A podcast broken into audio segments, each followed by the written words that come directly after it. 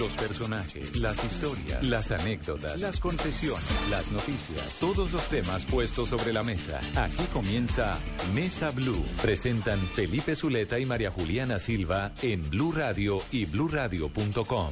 La nueva alternativa. Tengan ustedes muy buenas tardes, bienvenidos a Mesa Blue, a nuestros amigos de Bogotá, Medellín, Cali, Barranquilla, Neiva y Villavicencio y todos los que nos oyen a través de sus, em, de sus iPads y de sus eh, teléfonos. Hoy vamos a tratar un tema que nos ha tocado especialmente a los bogotanos. No es porque el programa sea un programa centralista, es porque los 7, 8 millones de habitantes de la capital padecemos a diario eh, las consecuencias de una administración corrupta. Todos los días se conocen cuentos que lo dejan a uno cada vez más impresionado, testimonios que lo dejan a uno cada vez más escalofriado de cómo se robaron Bogotá. Y para, hola María Juliana. Hola Felipe, buenas tardes. ¿Qué más, María Juliana? Bien. Bueno, para eso, pues tal vez hemos invitado a la persona que más ha investigado el tema. Acaba de publicar hace tan solo un par de semanas un libro que se llama El cartel de la contratación, la historia no revelada, y se trata de nuestro colega y amigo Felipe eh, Romero, Andrés Felipe, ¿no? Sí, señor. Andrés Felipe, Felipe Romero, eh, que ha trasegado pues por el periodismo muchos años, periodista cucuteño, y que ustedes ven todos los fines de semana precisamente haciendo temas de investigación en el noticiero que antes dirigía Daniel Coronel y que ahora dirige nuestra amiga y colega Cecilia Orozco. Y bueno, pues vamos, hablemos de, hablemos de corrupción. ¿Qué tema tan harto, no, Felipe? Es un tema complicado. Eh, cordial saludo para María Juliana, para usted, Felipe, y toda su audiencia. Sí, es un tema harto, pero latente y que desafortunadamente sigue ahí. Y del cual somos víctimas los, los bogotanos, ¿no? Uf, los bogotanos y yo diría que muchas regiones del país. Acá hay cositas que faltan por contar que, que, que todas estas personas que están hoy Pues privadas de la empecemos libertad. por ahí. ¿Por qué el tema de los nules se ha limitado a Bogotá?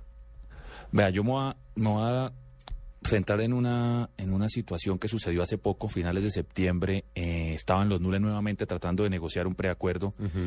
Y Miguel le dice a uno de los, de los investigadores y de los fiscales que están acaso del, ca- del- a cargo del tema, eh, cuando le preguntan por el tema nacional, y ellos dicen textualmente que ellos no van a hablar de ese tema. Y hubo una frase que yo la reseño en el libro porque me pareció bastante particular, y no por lo anecdótico, sino porque en cierta forma tiene mucho que ver. Y Miguel no le dice palabras textuales, es que con el presidente Uribe nadie se mete. Y ahí terminó la conversación. ¿Por qué digo que una anécdota bastante particular? Porque si uno se pone a ver todo el trabajo en cómo los nules fueron despegando, eh, no coincide mucho, coincide mucho con el 2002 y el 2010 Ellos cuando no era debacle. en Bogotá, ¿no? Sus primeros No, contratos ellos no, eran en Bogotá. Ellos arrancan haciendo una cancha por allá, un polideportivo en su natal Cincelejo. Eh, luego pavimentan unas callecitas en unos barrios bastante eh, comunes, populares. Y posteriormente, pues bueno, gracias a su, a su papá, a su tío, que eran, fu- fueron exministros, fueron ministros, perdón, eh, empiezan a tener cositas un poco más grandes, hasta que llegan a Bogotá en, en la época de Enrique Peñalosa. Ah, los nules son de la época de Peñalosa. El primer contrato que primer tienen en Bogotá sí, no, no estamos es de la mano de Alicia Arango cuando Sí. era directora del IRD. Sí. Ellos hacen unas adecuaciones para la construcción del parque El Tintal, Timisa y unos alumbrados. Ahí es donde de verdad uno los concentra en Bogotá. Lo que pasa es que ellos se desentienden de Bogotá porque empiezan a concentrarse en obras muy grandes a nivel nacional y solo hasta octubre, septiembre-octubre de 2007, cuando se empieza a estructurar toda la licitación de la fase 3, que es adjudicada en diciembre, 28 de diciembre de 2007, es que la historia de los Nule y la historia de Bogotá eh, confluye y empiezan a trabajar mancomunadamente en todo este debacle y todo este saqueo que, que hoy vemos latente. Bueno, a ver, María Juliana, la veo con ganas de preguntar. ¿Cómo, ¿Cómo llegan? Pues bueno, ya sabemos cómo pues que llegan los nules a Bogotá. ¿Por qué de repente empiezan como con cosas tan pequeñas, pero van como teniendo más cosas y más ¿Qué es lo que los y- hace unos Sí, empresarios exacto, exitosos? y como unos proyectos ya tan grandes. Mira, yo creo que acá eh, influyó mucho eh, Guido Nule Amin, O sea, el padre de el padre de Nule. Guido Nule, Sí. eh, Miguel Nule Velilla Sí, uno de los muchachos. y su papá, Miguel Nule Amin, Sí. también. Hoy preso, ¿no? Por paramilitarismo, ¿no? Sí, señor. Sí. Eh, pues ellos tenían influencias ellos conocían la gente a nivel nacional. Tanto que, yo lo cuento en el libro, en una de las reuniones que Miguel graba, que va a la casa de un amigo de ellos, de Carlos Arturo Gómez Cáceres, e invitan a Inocencio Meléndez. Y esa es la famosa grabación de una hora que conocemos en los medios, pero es una grabación editada por el mismo Miguel, que quita cosas que no le convenía. Sí. En verdad la reunión ¿Ellos duró grababan todo? empezaron, Miguel empieza a grabar todo cuando se da cuenta de que los morenos lo quieren sacar ya de todo este rollo y les dice, oiga, perdóneme, pero es que yo a usted le cumplí con unas comisiones que usted me exigió y ahora ustedes me sacan y yo quedo acá embaucado, todo el anticipo se fue, obviamente el desastre está y él empieza a grabar. Y la primera persona que graba es a Inocencio Meléndez porque necesita en boca de un tercero, y que más que el subdirector jurídico del IDU, director jurídico del IDU en ese entonces, eh, le corrobore cosas. Entonces lo hacen ir a Inocencio a una reunión en una casa y esa grabación en verdad duró cuatro horas. Pero lo que entregaron a la fiscalía y lo que conocimos nosotros Fue en su momento fue de una hora. No estoy hablando de la de Miguel y Germán Olano, es otra Que es otra grabación. que sea ocho días antes, ocho, doce días antes. Y ahí Miguel cuenta que efectivamente, por ejemplo, en el caso del primo de Guido, a Guido lo tenían era porque se llamaba igual que el papá. Entonces, él pedía las entrevistas. No eh, porque les parecía bueno, sino no, porque... no, el mismo Miguel dice, Guido no sabe ni dónde, ni dónde estaba un tornillo. De todo lo que hacíamos, él era el caribonito, el que lo, lo poníamos en los bancos a pedir la plata, el que vaya a presidencia y pida la cita. Entonces llamaban y decían, entonces creían que era el exministro. Entonces llegaba a las reuniones con los ministros de turno o con presidencia, me imagino yo con el mundo del castillo en ese momento. Y cuando llegaban allá, no, es que mi papá no pudo venir, pero vengo yo a atender la reunión. Entonces, casi que ellos mismos miraban a ver con sus influencias de familiares cómo llegar a, a obtener cosas. Yo creo que fue así de esa forma en que empezaron a, a ganar muchos contratos. Obviamente, en un comienzo me imagino que empezaron a cumplir. Lo cierto es que, y lo decía en ese momento el mismo superintendente de sociedades hace como dos años, un año, que fueron casi cerca de 1.900 contratos, pero probablemente terminaron unos dos, tres o cuatro. Pero al es- 100%. Sí, al 100%. ¿Por qué empezaron, por qué dejaron de cumplir? Si venían Sí, ¿cómo, cumpliendo. ¿Cómo se empezaron a totear los Nuli? Yo creo que los nules se empiezan a totear cuando llegan a Bogotá. Mm.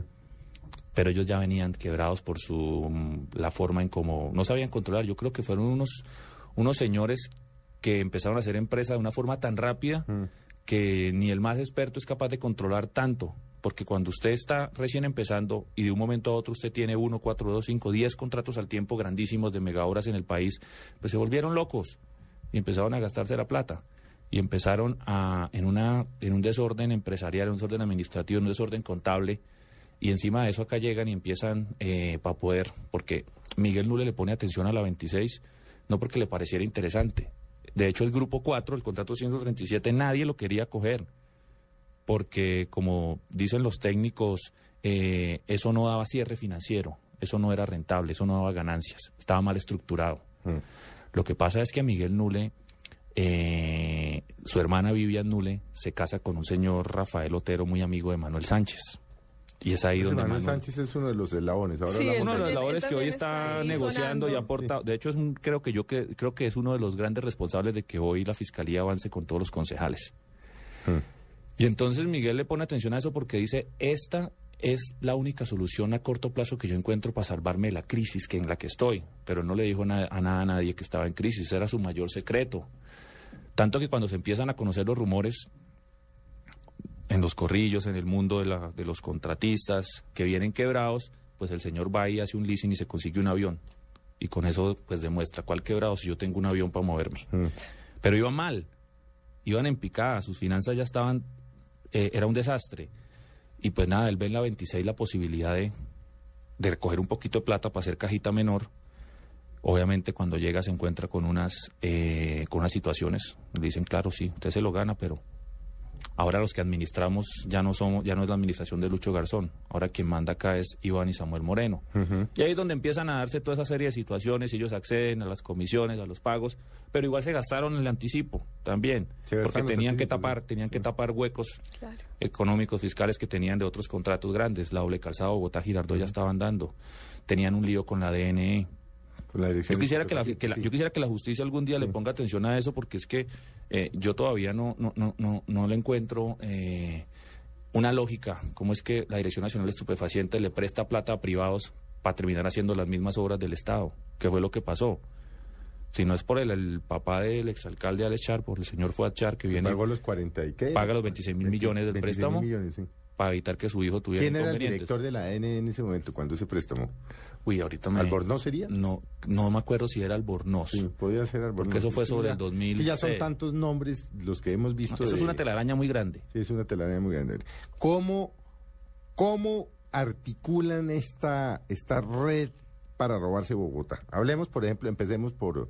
empece- tratemos de, de identificar personajes, que es obviamente para, para ponerle nombre propio. El papel de Iván Moreno Rojas, hoy detenido. El, papá, el papel de Iván Moreno Rojas, eh, como yo no, lo no, el papá no, el papá déjelo, que El ese era de otra época. ese hacía travesuras. La mamá, pero- mejor. pero- pero la hacía mamá, algo parecido. la mamá. pero- hacía travesuras, pero en otra época. Si uno pregunta por Samuel Papá, hacía No, no, cosas- por supuesto. Acuérdese de que hay un libro de Alberto Donadio que se llama El Uñero. Yo cito una, Sí. una frase de Alberto Claro. Lleras. No. Precisamente Y es que se robaron, eh, en la época de Rojas se robaban todo, pero bueno, hablemos de- uñilargo, sí. se El uñilargo era que se llamaba, ¿no? El Sí, uñilargo, sí. El papel de Iván en el cartel de la contratación era el del jefe y así lo llamaban. Él era jefe de la banda. Todos tenían un alias. Sí. Ahora hablemos de los alias. El alias de, de Iván era el jefe. El jefe. Por Emilio Tapia, que era el que le decía siempre el jefe. Es que jefe dio la orden y hay que hacer esto. Y era finalmente el que manejaba todo. Era el que tomaba decisiones. En su momento, cuando arranca eh, Samuel Moreno su campaña, tanto para, para enfrentarse en la consulta del Polo, pues hasta Iván no, no, no había entrado todavía fuertemente porque pues veía eso muy crudo. Mm. Entonces eso lo manejaba, era Manuel Sánchez, eh, el ex subsecretario de Salud Juan Varela, Sí. que ahora vuelve a tomar Que ahora eh, vuelve, importancia por a tomar importancia porque era el de la plata en el baño. Sí. Pero cuando ya Samuel va repuntando y ya va listo próximo a las elecciones en octubre de 2007, ahí entra Iván y saca a todo el mundo. Y él asume el control de todo. Samuel es elegido alcalde y, bueno, yo me acuerdo, estuve en esa posesión ese primero de enero de 2008, que hacía un sol horrible en Bogotá. Y obviamente, como siempre sucede, ya habían unos anuncios en los medios de ciertos personajes que iban a estar en el gabinete, pero ellos van y se encierran, alquilan una aparta, esa, una residencia Chequendama, y allá empiezan, y empiezan a organizar, pero todos se lo consultaban a Iván. Este, si Iván aprobada, ese era el funcionario que iba a estar en la administración y iba a integrar el gabinete. Así es que logran volver a atornillar a Liliana Pardo. Así es que logran en su momento volver a atornillar al exsecretario de Educación Abel Rodríguez, que después tiene un lío por un lote en el Mochuelo, sí. un colegio. Así logran atornillar a Héctor Zambrano, Secretario de Salud. secretario de Salud, de Lucho Mm. y de Samuel. Y ahí es donde uno dice, ayer una persona me preguntaba que, que si nunca eh, se sospechó de esa gente, porque la imagen de Zambrano era muy... La imagen de Zambrano era- Iba a ser superintendente de salud, Santos Sí, le iba a nombrar. sí, sí. Todos teníamos una muy buena imagen del señor. Y uno se da cuenta y uno dice, oiga, es que uno como periodista a veces le pasa muchas cosas también por las narices y no se da cuenta. Y uno debería sospechar de por qué un funcionario dura tanto. Mm. Un funcionario que dure dos administraciones es sospechoso. Sí. No suelen durar tanto. no suelen sí. durar tanto. Sí, sí. Porque hay muchos intereses políticos, pero, pero en este caso era porque, pues porque le estaba sirviendo. Iván Moreno y Samuel. Al ¿Quiénes, igual, quiénes eran, Felipe, quiénes eran, quiénes eran las fichas de este cartel y, y- y quién las ponía en dónde? O sea, Vea, este cartel se movió. ¿Quién puso a quién en dónde? este cartel se movía así. Iván, obviamente Samuel, que era la, la imagen para mostrar. La doctora le La decían, doctora. ¿no? pues, Decían la doctora, ¿no? Sí, él tenía que pasar más desapercibido. Pues pongámosle un alias menos Sí. Que menos se acerque a lo que en realidad era Samuel. Tenían un Emilio Tapia que jugaba al papel de relacionista, de intermediario, era el que iba y cobraba, era el que ponía a las empresas para sacar la plata, para manejarla, para llevarla, para ponerla. Eh, un Julio Gómez, que era un contratista chiquito que nunca participó en una licitación en su vida, porque todo lo hacía a través de los fondos de desarrollo local con las alcaldías locales, y así ganaba. Contratos, pero sus empresas eran chiquitas, él intermediaba y manejaba el IDU. Y empezaron a ubicar a otros personajes, por eso le digo las reuniones en el Hotel Tequendama para escoger el gabinete, porque tenían muy bien pensado cómo iban eh, a manejar toda la contratación en salud, en movilidad, el tema de las basuras. Manuel Sánchez eh, da unas declaraciones en el libro respecto a William Vélez y todo ese combo y que fue uno de los más beneficiados por el tema de basuras. Entonces, ellos, ese primer anillo, por decirlo así, que eran Iván Samuel, Emilio, Julio, Álvaro Dávila jugó un papel muy importante porque era el intermediario también. Y jugaba para todos los bandos. Jugaba para los Nule cuando todos eran amigos y jugaba para sus intereses propios con Samuel y con Iván. Y de ahí se desprende una serie de funcionarios, Héctor Zambrano, Liliana Pardo, funcionarios ya en un tercer nivel, pero que los necesitaban tener ahí. Y luego entran los concejales. Guaes también, ¿no? La UAES. La UAES por todo lo de Doña Juana, claro. Mm. Ahí pusieron a la señora Virviescas. Acuérdese usted un, Ella se epi- cayó con, con acuérdese un escándalo, episodio de la servilletica con Fidel. De un eh, mantel en un restaurante en el, en el norte de Bogotá. eh, que entre otras cosas en la mesa al lado, pues para quienes no recuerdan, estaba Fidel Cano, el, el director del espectador. Y anotó todo. Y él oyó cuando esta señora Virviescas y tal vez el marido y alguien más estaban hablando de, de nombres y de esto. Y entonces eh, Fidel coge el mantel y lo publica y lo pone a alguien a interpretar. Entonces que AD, entonces que es Álvaro Dávila, que no sé quién es JG, no sé qué, eh, no sé quién es no sé qué, y es como un organigrama, ¿no? Y operó igual, cuando a mí me llega el Ah, lo, noticiero... lo denunciaron penalmente por eso, ¿no? Sí, claro que sí. Y, y finalmente pues acabó teniendo la razón. No, ¿A y hoy, y vemos, hoy vemos, hoy vemos la razón. A mí me llegó eh, la contabilidad personal de Emilio Tapia, eh, su persona más cercana, digo yo, y lo traicionó, Ujú. porque no hubiera sido imposible acceder a, a- un dossier eh, tan privado. Mm. Y eso me lo hacen llegar a mí de forma anónima al noticiero. Y eso que acaba de escribir usted en, en el episodio de lo de Fidel Cano con la señora Virviescas de la UAS, eh, lo ve uno plasmado igualito. Todos son con las AD, ET. JG, Julio Gómez, el Flaco, y, y uno ve ahí, pues tenían ya un panorama diseñado para quedarse con cosas a futuro que incluso esta administración hoy del alcalde Gustavo Petro terminó ejecutando y ellos tenían pensado ahí seguir, seguir extendiendo sus, sus tentáculos. Entonces, vu- vuelvo al punto de eh, funcionarios de tercer nivel, que eran los directivos de cada, de cada una de las entidades, secretarios, directivos, y los concejales que necesitaban ir aceitando para evitar que en el consejo hicieran debates. A mí me llamó mucho la atención en su momento cuando Wilson Duarte, hoy ya... eh, Ya también mencionado. requerido por la fiscalía para que aclare una serie de situaciones. Eh, de la noche a la mañana empezó un debate grandísimo, eh, sin antecedentes, eh, con el tema de la 26 y de la adjudicación de la, de la fase 3.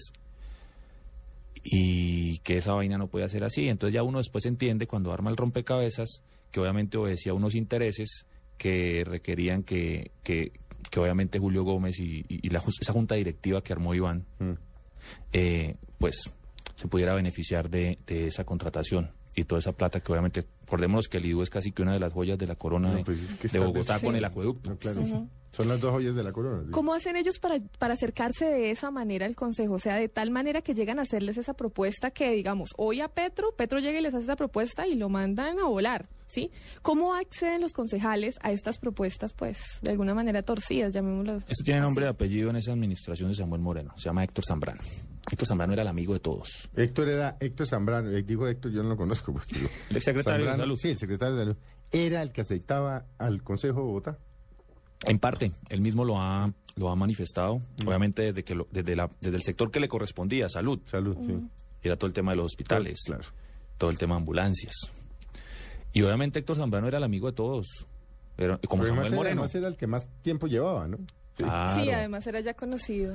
Claro, le empieza en Secretaría de Hacienda, va escalando, eh, tiene que ir a muchos debates en el Consejo y es ahí donde le empiezan a conocer y él se da, cu- los concejales se dan cuenta que efectivamente el tipo es chévere, a todos los trata bien, a todos los lleva bien, es buen mediador. La administración se da cuenta, terminando Lucho, la que sigue Samuel, que el tipo sirve, que va a obedecer, que va a hacer caso. Y finalmente desde ese sector es el que empieza a, a- a manejar cosas. Él mismo lo ha declarado ahorita recientemente en su proceso de colaboración buscando obviamente las gabelas que pueda darle la justicia. De hecho, el último capítulo del libro es La justicia negociada, que es casi que una crítica al sistema Sí. en el que hoy nos toca negociar cosas porque la justicia Lo que pasa es que es imposible. Es lo, es lo que hay. Es el tema que hay. Es negocio y delate y bien, vemos a ver qué hacemos con usted. Yo se le pongo sobre la mesa un principio de oportunidad, un preacuerdo. Mm. Yo no sé la fiscalía hasta dónde podrá, espero que lo logre, soportar toda esa negociación que ha sido muy testimonial de una forma documental en un juicio. Mm, Es dificilísimo, ¿no? Entonces ahí Porque es donde es vamos a ver las trabas. De hecho, Samuel no dos años y no ha arrancado el juicio. Ese tema es ¿Cuántos delitos tiene Samuel imputados? Uy, Samuel tiene lo del tema de la sesión de la 26. Mm. Eh, de hecho, yo anexo en el libro casi que la prueba documental reina de por qué sigue hoy guardado, eh, porque él sí participó y tuvo conocimiento y asistió a las reuniones, y ahí está citado, en las reuniones que entrega un informe que hace la, la firma de abogados es- asesores externos que contrató Liliana Pardo, solo para el tema de la sesión de la 26. Samuel tiene interés indebido, tiene peculado, Sí, tiene cohecho. tiene cohecho. ¿Cuál es el episodio testimonial que yo no sé hasta dónde vuelvo y repito la fiscalía pueda documentar de la sala VIP del aeropuerto? Así este es un encuentro entre Samuel Moreno, Mi- Emilio, Miguel, sí, iban todos para Miami. Que entre otras citaron, citaron como testigos en ese proceso a Viena Ruiz, que dice que los había visto en esa sala VIP o no sé qué, ¿no? Sí, pero difícilmente creo que ella pueda No, la reunión. No, no digo, pero que la... la, la- la- Sí. Claro, es que el problema de, este- de esto, y uno lo ve, es, es que mucho es testimonial. Y, y es claro, por ejemplo, que los Nule, han- han- o sea, van y vienen en versiones, o sea, son muy mentirosos. Claro, todo el que está negociando hoy, Mm. A mí me preguntaban el otro día en otra entrevista, bueno, ¿y, y qué de todo eso es cierto? Yo le dije, pues venga, definitivamente yo como periodista, eh, para mí todas las verdades y todo lo que estén diciendo quienes están negociando hoy beneficios son verdades a medias, Mm. porque cada quien las acomoda Claro. a como le convenga. Y hoy vemos a un Emilio Tapia negociando, pero libre. Mm. ¿Será que está contando todo? Julio Gómez. Julio está en Gómez. No, Julio Gómez sí está en, el, en los calabozos del búnker. Ah, sí, Él ya, tiene ya, ¿no? medida. Sí, sí, ya. Porque él se le cayó el preacuerdo, se lo tumbaron y tocó volver a arrancar de cero. Liliana Pardo, ayer precisamente eh, contaba yo en el noticiero que la señora presentó una certificación de que estaba sembrando brócoli en Chocontá y le dieron permiso para trabajar y después Pero le dieron ¿cómo libertad total. ¿Y es que vi en Chocotán donde? ¿En una cárcel o qué? No, porque es que ella no ha pisado. Lleva dos, después de dos años no y nueve pisado meses. Hay muchos que no han pisado cárcel. Nunca ha pisado, nunca ha estado un día. Eh, se supone que ahorita el próximo 12 de diciembre, que es el ultimátum que le dio la Fiscalía para imputarle el delito de cohecho, que es un nuevo delito, porque recibió plata en efectivo de Julio Gómez y Julio Gómez ya lo ha declarado y creo que lo ha documentado, eh, podría de pronto la Fiscalía lograr que, que esa medida de aseguramiento se haga efectiva. Pero así hay muchos que negocian y que están contando cosas y, y bueno, la verdad, la verdad, difícilmente la podemos saber de quien todavía necesita favorecerse. Cuando Julio Gómez habla de la supuesta entrega del hospital de Usme, que finalmente no se construyó, a Antonio Sanguino y otras personas, otros personajes ahí del Consejo, eh, yo dudo de que de esa de esa respuesta de Julio Gómez de que finalmente no se pudo dar plata porque los nules se gastaban el anticipo. Mm. Yo dudo de eso porque él está negociando y si dice que si hubo plata estaría aceptando otro delito. Otro delito adicional. Entonces no le conviene. Tampoco le sirve. Hay mucha gente ahí que en su negociación, y yo creo que la fiscalía debe estar muy, muy presta a poder evaluar. ¿Quiénes, ¿Quiénes están negociando? Están negociando eh, Manuel Sánchez, Sí. está negociando Julio Gómez. Los nules ahí los tienen otra vez tambaleando. Que sí, que no, que sí, que no. Que sí, que no. Pero es que, lo- pero es que ninguno entrega plata. Entonces yo no sé en qué va esa negociación. Esa es la otra. Ah, no, es que esa es la otra. No hay plata, ¿no? No hay Yo quiero saber dónde está la plata. Mm.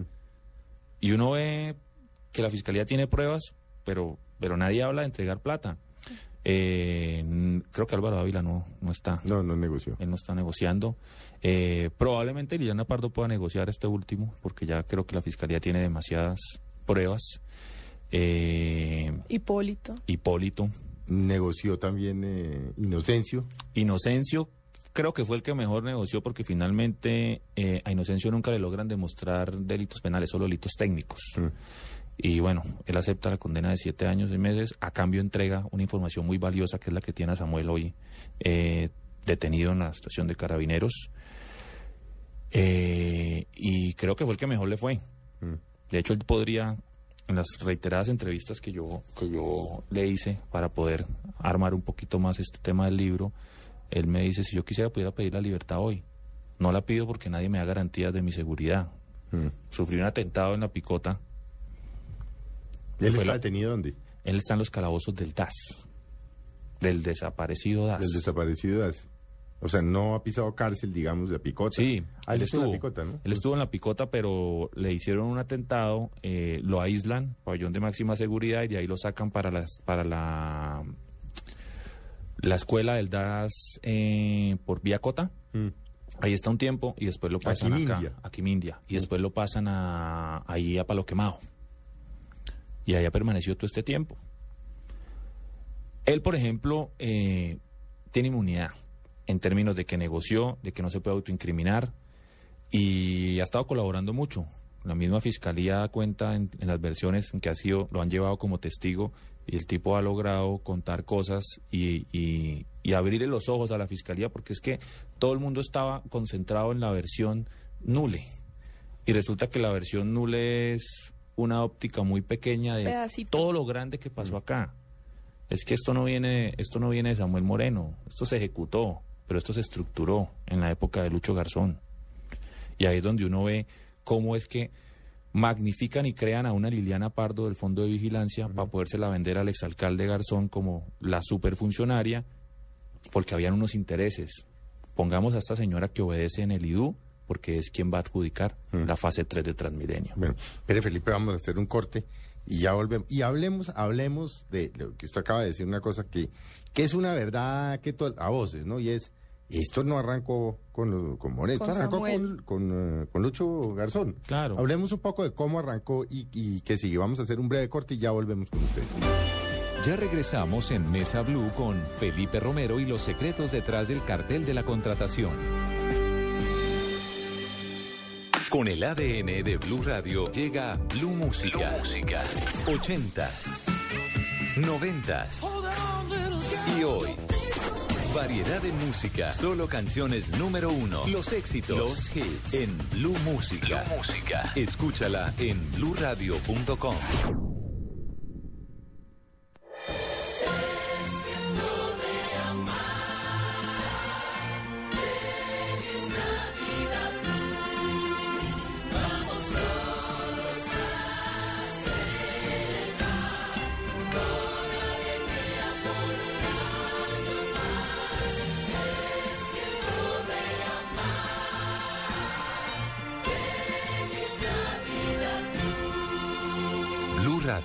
la nueva alternativa. Fútbol. Fútbol. Fútbol, fútbol, fútbol, fútbol, fútbol, fútbol. Este domingo, Nacional Santa Fe. Fútbol. Y Junior Itagüí. Las estaciones Blue Radio. Desde las 5 de la tarde. Blue Radio. Blue Radio. Calentando para Brasil 2014.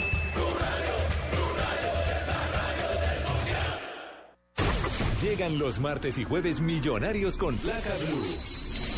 Regístrate en el concurso y gana millones de pesos y fabulosos premios. Inscríbete entrando a bluradio.com y descarga tu placa blue, donde encontrarás tu número único con el cual puedes ganar. Escucha Blue Radio, espera nuestra llamada y gana. Gracias. Placa Blue, descárgala ya. Blue Radio, la nueva alternativa. Supervisa Secretaría Distrital de Gobierno.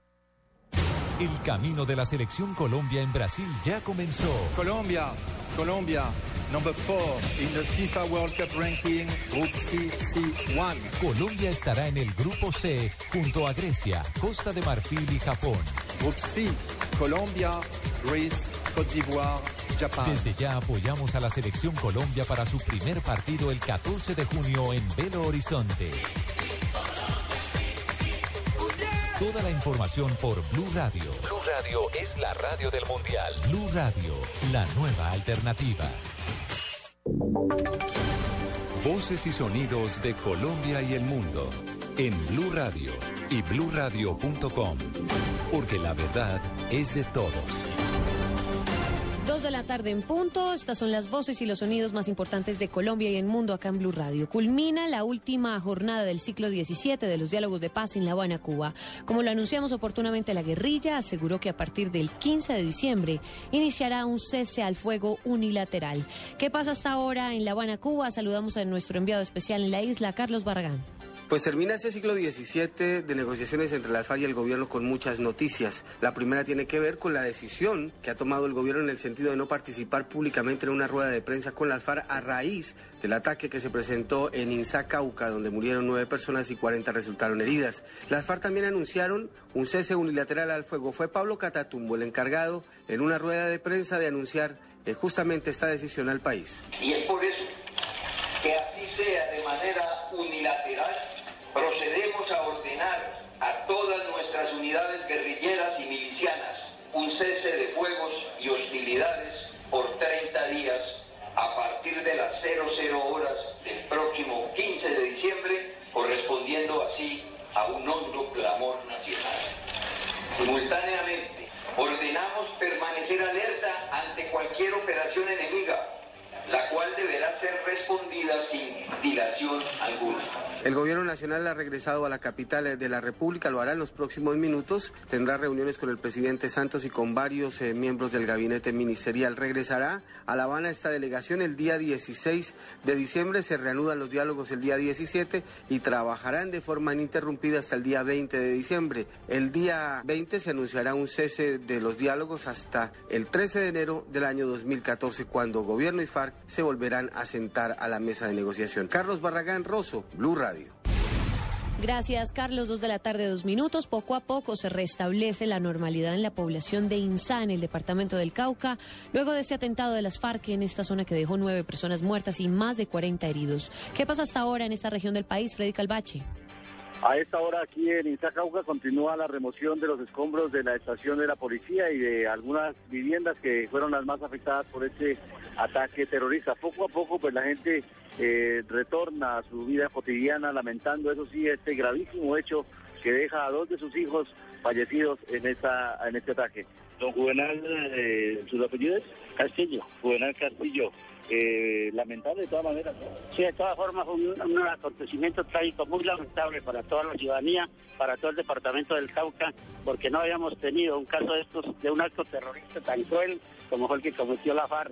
Nosotros estamos muy disgustados también con el presidente Santos, que hizo un consejo de seguridad en Popayán y no fue capaz de venir aquí a la población, tanto tan cerca de la ciudad de Popayán. Estamos muy disgustados con él, pero nosotros los ciudadanos somos verdad que saldremos adelante por esta circunstancia porque tenemos un gran protector es nuestro amo Jesús de Guanaca. Muy bien, pues los daños materiales se han calculado en 3 mil millones de pesos y las víctimas pues eh, están siendo eh, adecuadas en Neiva para ser a sus lugares de origen. En Itacauca, Freddy Calvache, Blue Radio. Dos de la tarde, tres minutos. La Iglesia Católica en Popayán pidió a la guerrilla de las FARC coherencia en su discurso de paz. Saludamos a nuestro corresponsal en esta zona del país, Nilson Romo. El jerarca de la Iglesia Católica en Popayán aseguró que los hechos ocurridos en INSA no tienen ninguna justificación. Monseñor Iván Antonio Marín. No hay coherencia nunca cuando con las acciones se destruye y se borra lo que se dice con las palabras. Esa incoherencia hace que se pierda cada vez más la confianza en la honestidad y la rectitud de las palabras. Lo que uno sí desearía es que termine ya toda violencia, que el diálogo sea civilizado, honesto, transparente y que se honre con hechos lo que se dice con palabras. El alto prelado demandó de las FARC mayor compromiso en sus actos de paz y pidió que no se incluya a la población civil en el conflicto. Desde Cali, Nilson Romo, Blue Radio. Dos de la tarde, cuatro minutos. Mientras tanto, en Barranquilla no se cumplió la meta de cero quemados con pólvora. Un menor y un joven de 25 años resultaron con heridas leves. Mientras tanto, en Cartagena eh, también hubo bastantes heridos por cuenta de la pólvora. Informa Iván Dúa. El reporte de la Secretaria de Salud del Distrito de Barranquilla, Alma Solano, indicó que se registraron dos personas afectadas por quemaduras. Tuvimos el reporte de dos personas con lesiones leves que no requirieron hospitalización a partir de la manipulación de pólvora. Estamos hablando de un adulto de 25 años residente en el barrio Lipaya y un menor de 12 años residente en el barrio Chiquinquirá. El joven de 25 años fue identificado como Yesid Judes Guerra, quien se encontraba en alto grado de alicoramiento. La Secretaría de Salud indicó que el caso del menor de 12 años se realizará la visita domiciliaria para determinar la responsabilidad de los padres en este incidente. En cuanto al Departamento del Atlántico, el secretario de Salud David Peláez reportó un balance positivo de cero niños quemados y cero niños intoxicados durante las fiestas de la Inmaculada Concepción en el Departamento del Atlántico. Desde Barranquilla y Bandúba, Blue Radio. Dos de la tarde, cinco minutos. Vamos con información internacional. Avanzan las elecciones municipales en Venezuela. El presidente Nicolás Maduro justo en este instante está ejerciendo su derecho al voto. Vamos a Venezuela con nuestro corresponsal Aaron Corredor. Aaron. Hola María Camila, buenas tardes. Pues el presidente Nicolás Maduro acaba de llegar a la escuela Miguel Antonio Caro acompañado del candidato a la alcaldía metropolitana Ernesto Villegas también del alcalde y candidato a la reelección por el municipio Libertador, Jorge Rodríguez, acompañado de su derecho al voto y en cualquier momento va a emitir una mini rueda de prensa a los, medios de comunicación que están presentes en el acto de votación. Pero otras las dos situaciones que se han presentado en el transcurso de este proceso electoral, esta jornada electoral, hay poca participación en el de mediodía se dijo por parte del Consejo Nacional Electoral aproximadamente 26 que eso era el doble comparado al diciembre del año pasado cuando se hicieron las elecciones regionales. El líder opositor Damián Capriles, a través de su cuenta Twitter, llamó a los militantes a una operación avalanche, impulsada principalmente por el voto joven, y del lado oficialismo también el mensaje ha sido el mismo, ¿no? Votar y votar y salir a respaldar a los candidatos eh, chavistas. Lo que ha pasado es que los dos comandos de campaña también se han dedicado a explicar cómo utilizar el- el- el- la, tarjeta de votación en la máquina electoral, porque ha habido confusión por parte del elector y eso ha generado algunos eh, votos fraudulentos y eso va a incidir definitivamente en el resultado final. Estamos esperando que el presidente Nicolás Maduro salga, ya como repetimos, ya ejerce su derecho al voto, está acompañado por algunos candidatos oficialistas y en cualquier momento va a hablar a los medios de comunicación. María Camila. Claro que sí, Aaron. Estaremos entonces muy atentos a las declaraciones del presidente Nicolás Maduro allá en Venezuela y en esta jornada electoral que se lleva a cabo en este país. Noticias contra reloj en Blue Radio. Dos de la tarde, siete minutos, noticia en desarrollo. Un mes después de que los militares asumieran la seguridad y administración de un importante puerto del Pacífico de México que se había convertido en una fuente de ingresos para un cartel del narcotráfico, los soldados mantienen aún una fuerte custodia en esas instalaciones desde donde se moviliza el mayor volumen de carga del país. Estamos atentos. La FIFA anunció su decisión de modificar los horarios de siete de los 64 partidos del Mundial Brasil 2014 para evitar las horas más calientes en ciudades como Amazónica, Manaos y la tropical Recife, pero igualmente para favorecer a los espectadores de televisión en otros continentes. La cifra, un militar murió y otro quedó herido en enfrentamientos con guerrilleros de la, guerrilla de ejército del pueblo paraguayo en Arroyito, a unos 550 kilómetros al norte de la capital de Asunción. Esta es la víctima número 33 del grupo irregular desde que comenzó a operar en el 2007. Dos de la tarde, ocho minutos. Para la ampliación de estas noticias, consulte nuestra página web bluradio.com. Sigan en Blue Radio. Con el ADN de Blue Radio llega Blue Música. Música. 80s, 90s y hoy. Variedad de música, solo canciones número uno, los éxitos, los hits en Blue Música. Blue Música. Escúchala en bluradio.com. Este domingo, después de las noticias del mediodía, en Mesa Blue, Felipe Romero. Empezaron, Miguel empieza a grabar todo cuando se da cuenta de que los morenos lo quieren sacar ya de todo este rollo y les dice, oiga, perdóneme, pero es que yo a usted le cumplí con unas comisiones que usted me exigió y ahora ustedes me sacan y yo quedo acá embaucado. El escritor y periodista habla de su libro El cartel de la contratación, la historia no revelada en donde cuenta importantes datos del escándalo de corrupción más grande de los últimos años en Colombia. Es que uno como periodista a veces le pasa muchas cosas también por las narices y no se da cuenta. Y uno debería sospechar de por qué un funcionario dura tanto. Un funcionario que dure dos administraciones es sospechoso. Pues porque le estaba sirviendo. Felipe Romero, este domingo en Mesa Blue. Todos los temas puestos sobre la mesa. Presentan Felipe Zuleta y María Juliana Silva en Blue Radio y bluradio.com. La nueva alternativa. Continuamos con Felipe Romero en Mesa Blue. Muchas gracias por seguir con nosotros. Muy interesante. Hoy nos está acompañando Felipe Romero, un libro, El cartel de la contratación, la historia no revelada. Y claro, por supuesto, el tiempo es corto para la cantidad de, de basura, por no decirlo de alguna manera, y de barbaridades que Nos hicieron. dejaron un hueco. Y el hueco que nos deja. Sí, además la carátula es muy interesante, pues un hueco en la mitad de Bogotá. Y bueno, pero nos estaba usted diciendo, Felipe, que todo este tema del eh, carrusel de la contratación no se lo inventó propiamente, o sea, no arrancó con... La corrupción en Bogotá no arrancó con Samuel Moreno.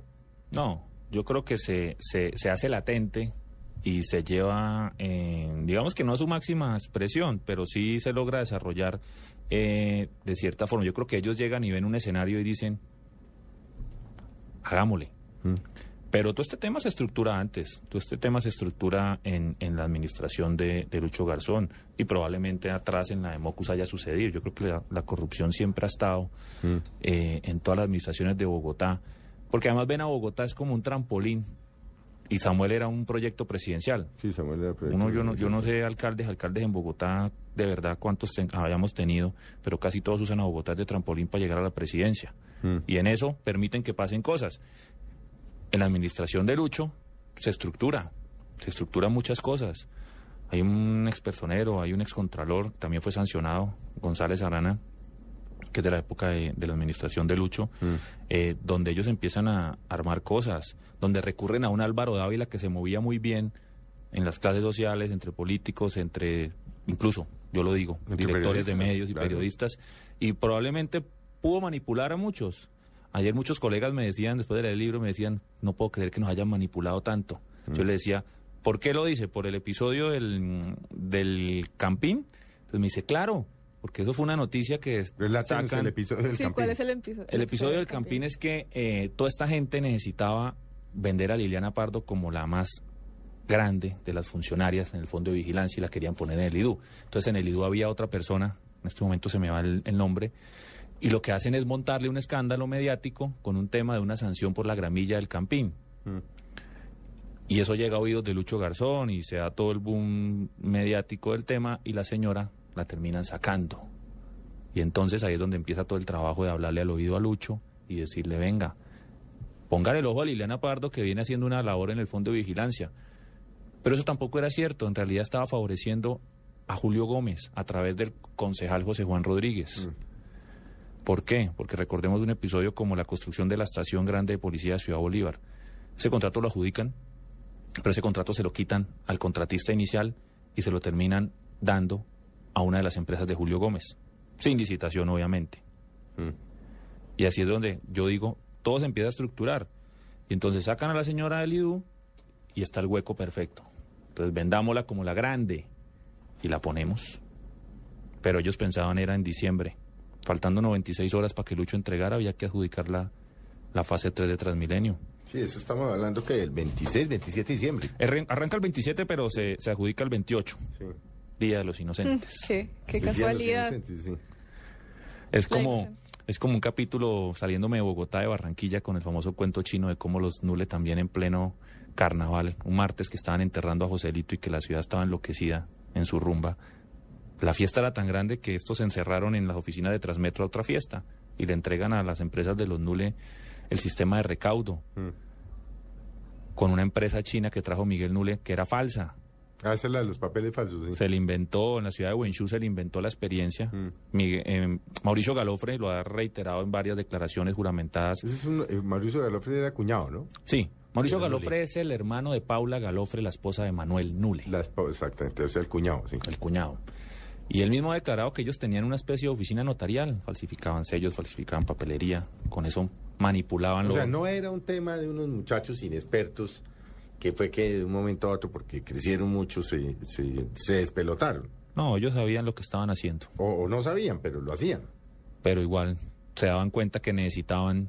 Ahí es donde uno le da casi que la presunción de inocencia a quienes manejaban los organismos de control en su momento. Porque si ellos han declarado que falsificaban información, ahora toca ver hasta dónde no manipulaban a los funcionarios de esas entidades que evaluaban, los comités evaluadores de todas las licitaciones, para decirles, vea, acabo yo. Porque si lo hicieron con el caso de Barranquilla, van y se inventan, se traen una empresa... Lo hicieron aquí en Bogotá con Sí, otros. claro. Lo hicieron acá. No, de hecho acá manipularon.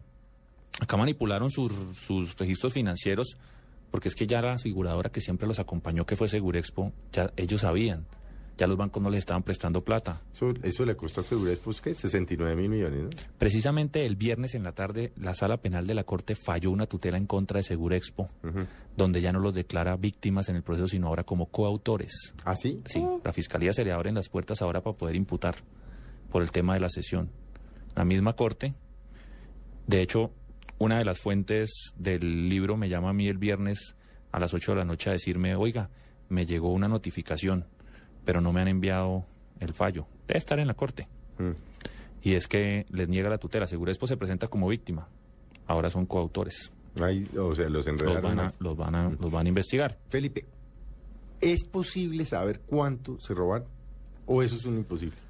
Es muy difícil.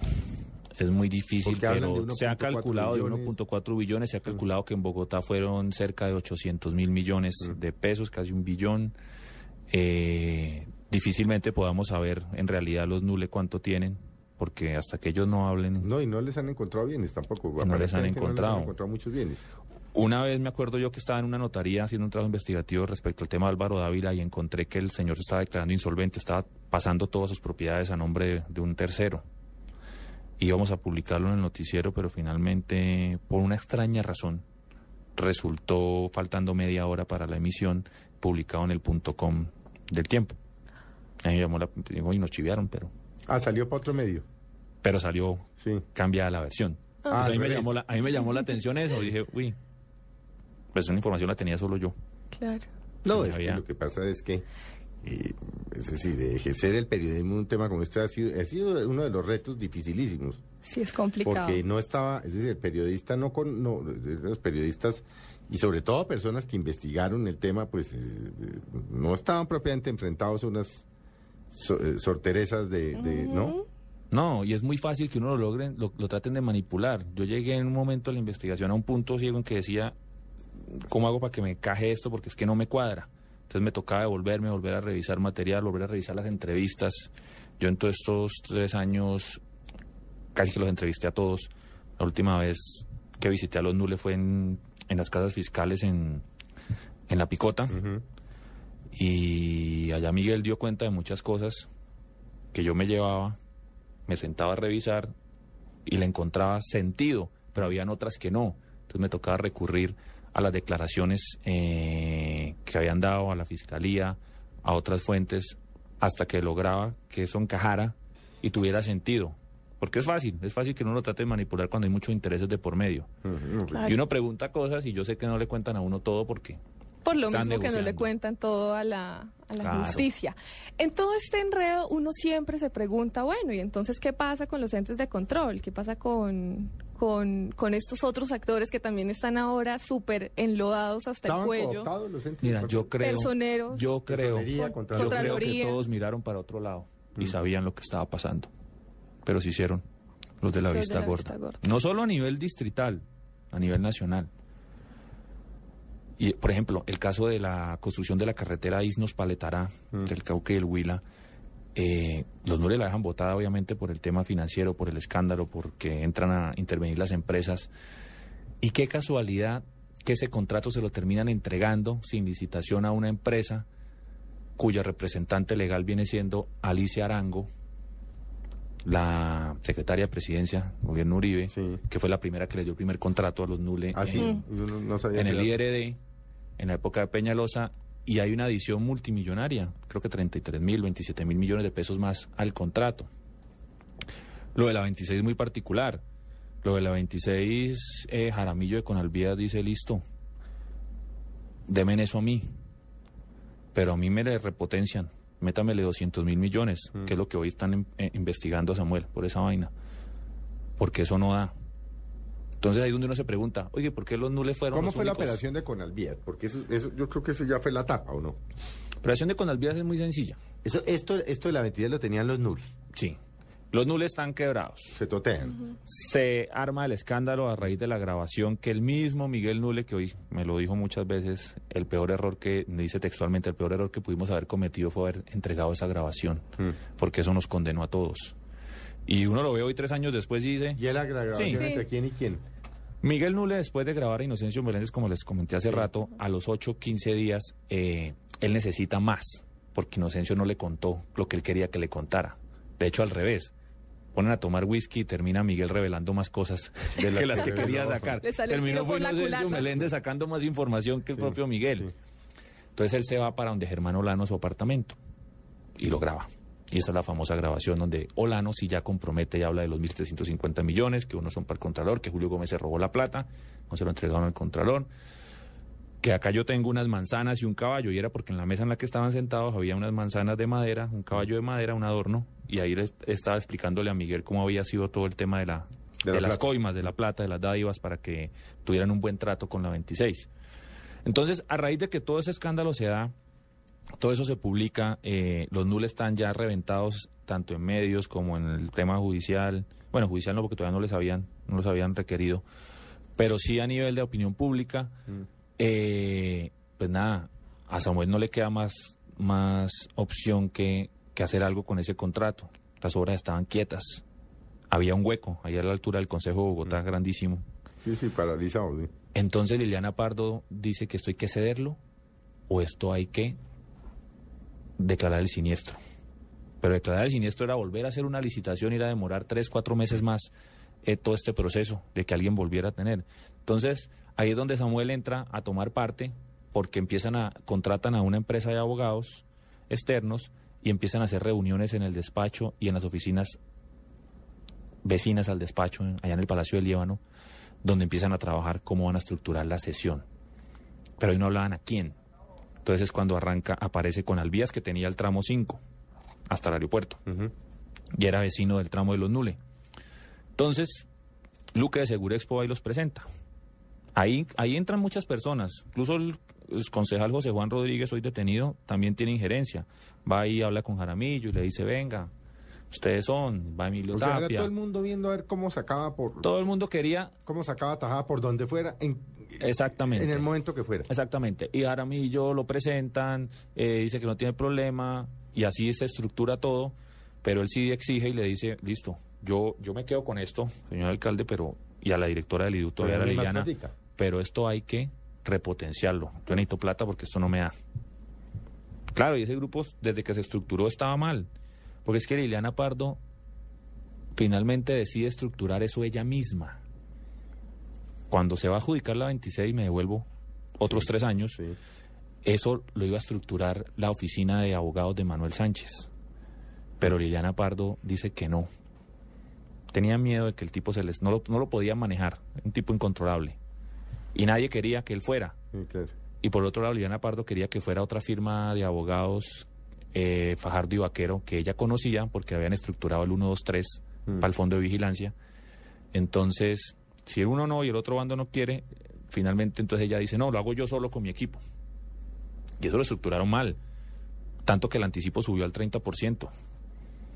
Tanto que el tema del, del el factor económico que siempre se hacía por balotas, para que no hubiera forma de manipularlo, fue a dedo. Y entonces en esas circunstancias me devuelvo a, a, a 2010-2011 ya, cuando se va a entregar la sesión, pues presentan a este señor y este señor accede y es cuando eh, finalmente en todo el tema del despacho se desarrolla eso en una reunión en el Tequendama. Liliana Pardo la llaman a las a la una de la mañana o de la mañana a decirle mañana hay que hacer esa sesión como sea, llega el Tequendama con su gente.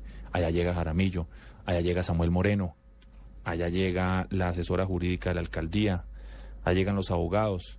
Los Nule no van, pero mandan a, en ese momento, su nuevo abogado, que era Jorge Pino Ricci, y al representante de Transvial, y no los dejan entrar. Y los presionan, y les dicen, o ceden esto, o les caducamos. ¿Cuál es- por, qué, mi- por qué entiendo yo hoy los Nule acceden a esa presión? Porque Miguel iba reventadísimo, económicamente.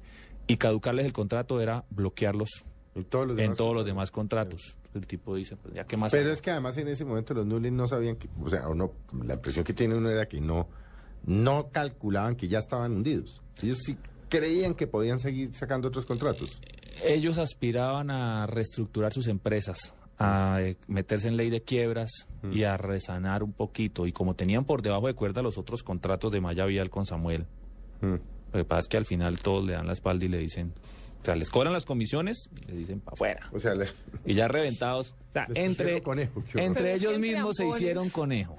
Entre ellos mismos se hicieron conejos. ¿sí? Es que yo creo que esto no se hubiera conocido si no hubiera sido porque ellos, entre ellos mismos incumplieron sus propias reglas. La regla fundamental que yo en todo este ejercicio de reportería e investigación he encontrado hoy que era inquebrantable era el silencio.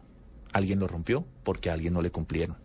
Siempre pasa. Sí, se cansó. Siempre pasa. En el caso de Botero, a Botero le incumplió Julio Gómez. Hábleme el, el- del- el papel de, de Botero. Botero entraba y salía de la cárcel permanentemente. Botero visitaba todo. Y enlodaba a los unos y enlodaba a los otros.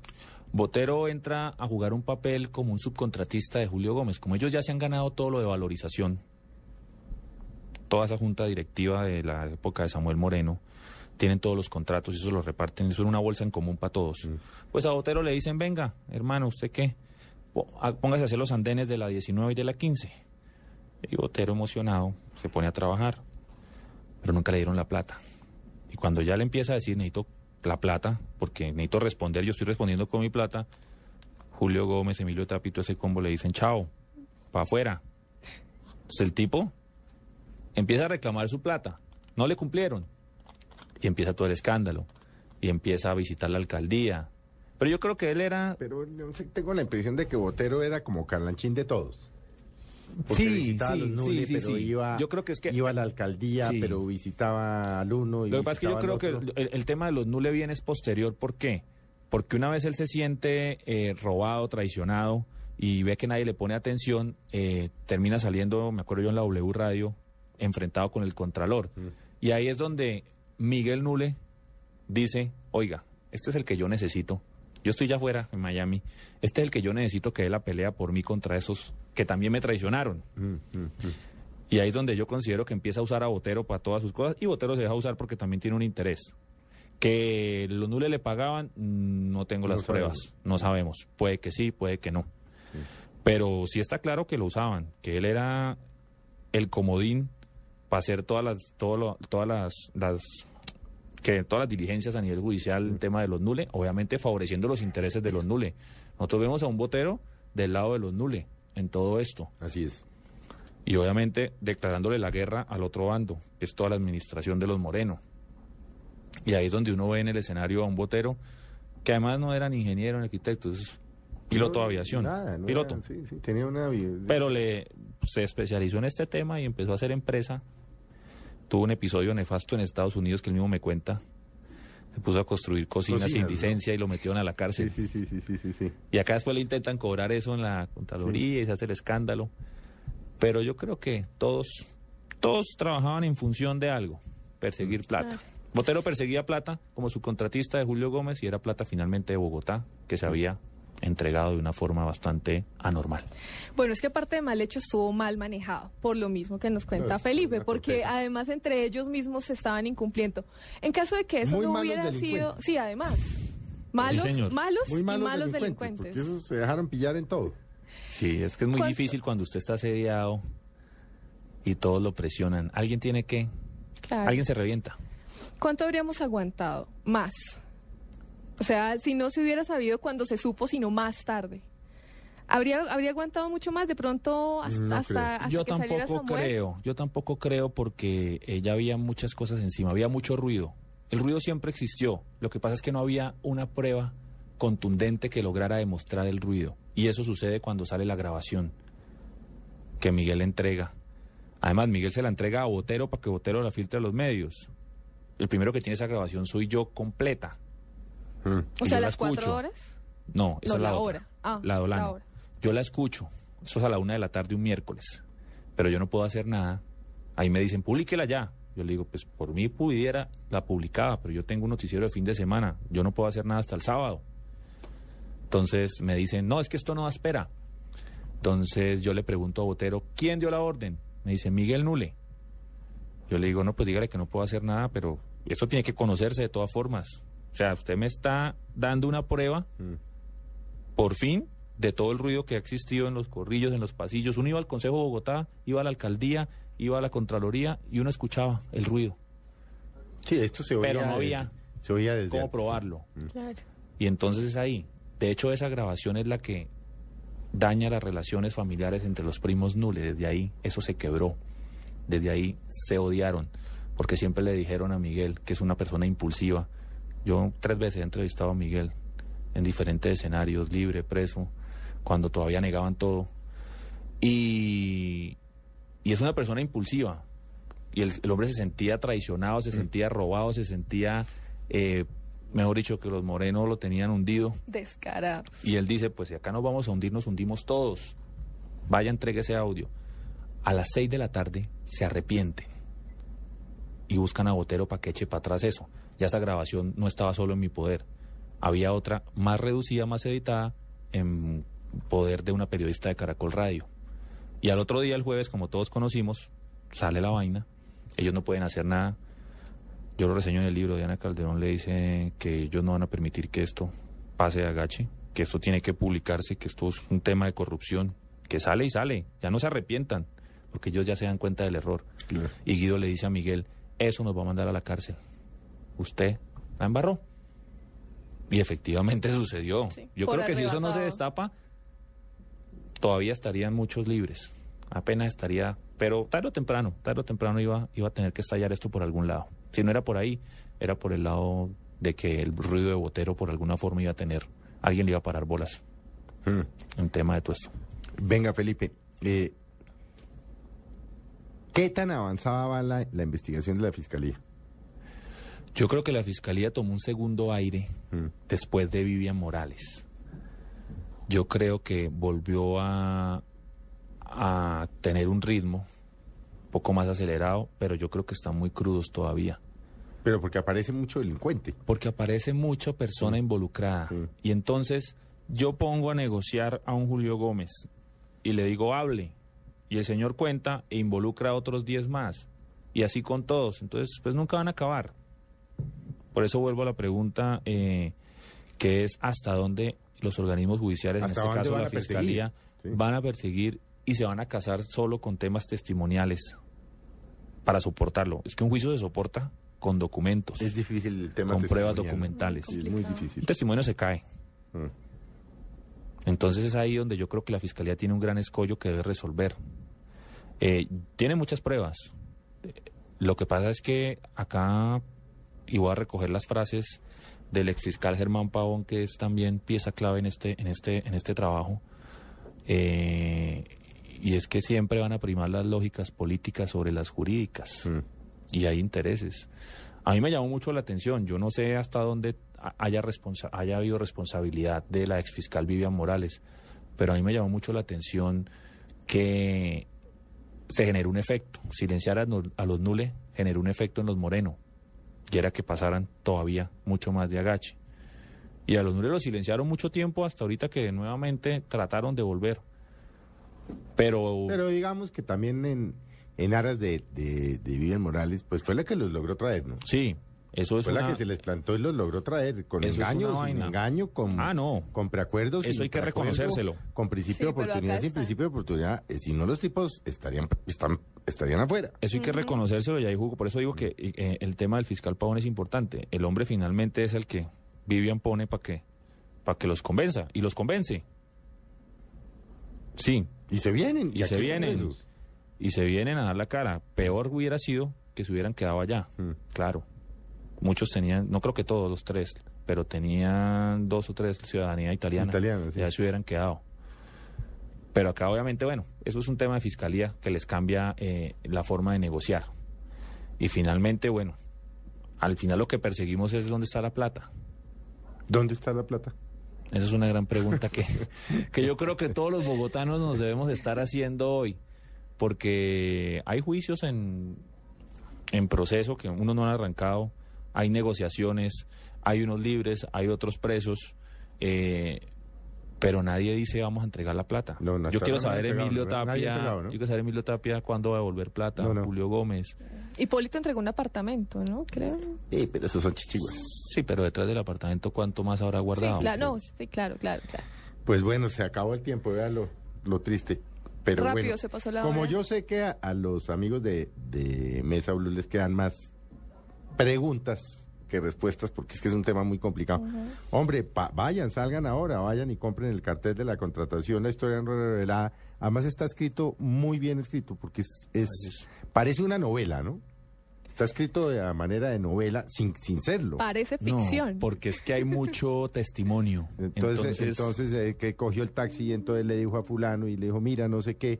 O sea, está muy bien, muy bien escrita y vale la pena que, que, que lo compren, pues, porque estoy seguro que quedaron con más de preguntas que respuestas. Pues Felipe, felicitaciones, un gran trabajo. Muchísimas gracias. Eh, los bogotanos van a encontrar ahí muchos detalles y muchas anécdotas que, no, que no pudimos hablar aquí, es lo que no Sí, se es que sabía. es muy extenso. Porque lo que hay en los medios es lo que no hay aquí, son la, la, es la pequeña historia de cómo se robaron Bogotá. Exacto. Lamentablemente, eh, la dinámica de los medios no permite que uno pueda Esta ahondar pequeña mucho. historia, sí. Exacto. En el libro van a encontrar detalladamente todo lo que sucedió y cómo fue que se terminó desviando esa plata. Entonces, creo que a todos los bogotanos nos interesa saber dónde fueron a parar la plata de nuestros impuestos. Ahí van a encontrar una gran historia que pueden eh, resolverle muchas dudas. Bueno, muchas gracias por haber estado con nosotros. Como se dan cuenta, el tema es muy interesante. El carrusel de Bogotá, quién se robó la plata de los bogotanos, qué consecuencias ha tenido, que por supuesto las estamos sufriendo todos. Los esperamos dentro de ocho días